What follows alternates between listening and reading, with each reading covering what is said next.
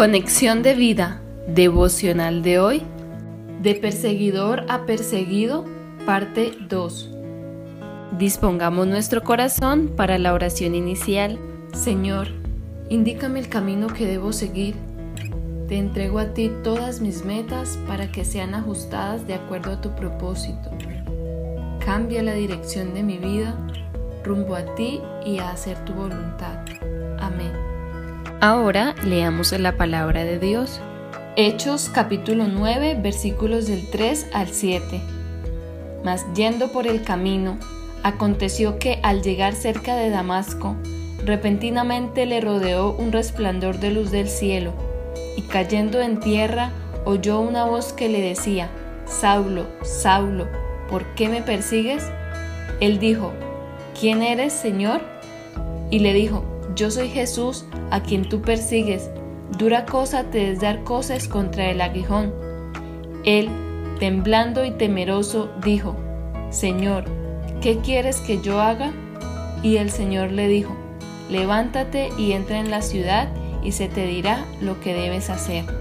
La reflexión de hoy nos dice, Pablo caminó a Damasco con el objetivo de perseguir a los que seguían la fe tuvo un encuentro personal con el Señor Jesucristo, quien le dijo, Saulo, Saulo, ¿por qué me persigues?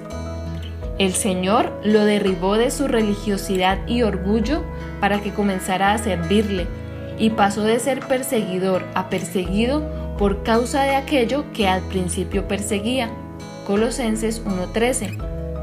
Nosotros necesitamos también caer de nuestra autosuficiencia, nuestro orgullo, nuestra prepotencia que nos hace perseguidores de Cristo, cambiar el rumbo que estamos llevando en nuestra vida y caminar en la voluntad de Dios. Diligentemente vamos camino a conseguir nuestras metas personales y profesionales. Damos prioridad a los afanes de la vida, pero ¿qué de las metas espirituales?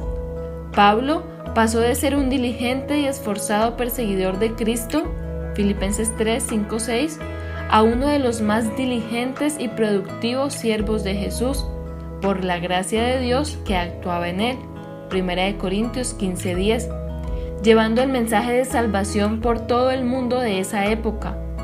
Ahora, en este tiempo, nosotros estamos llamados a levantarnos y entrar en todas las ciudades del mundo, que el mismo Jesús resucitado nos dirá lo que debemos hacer.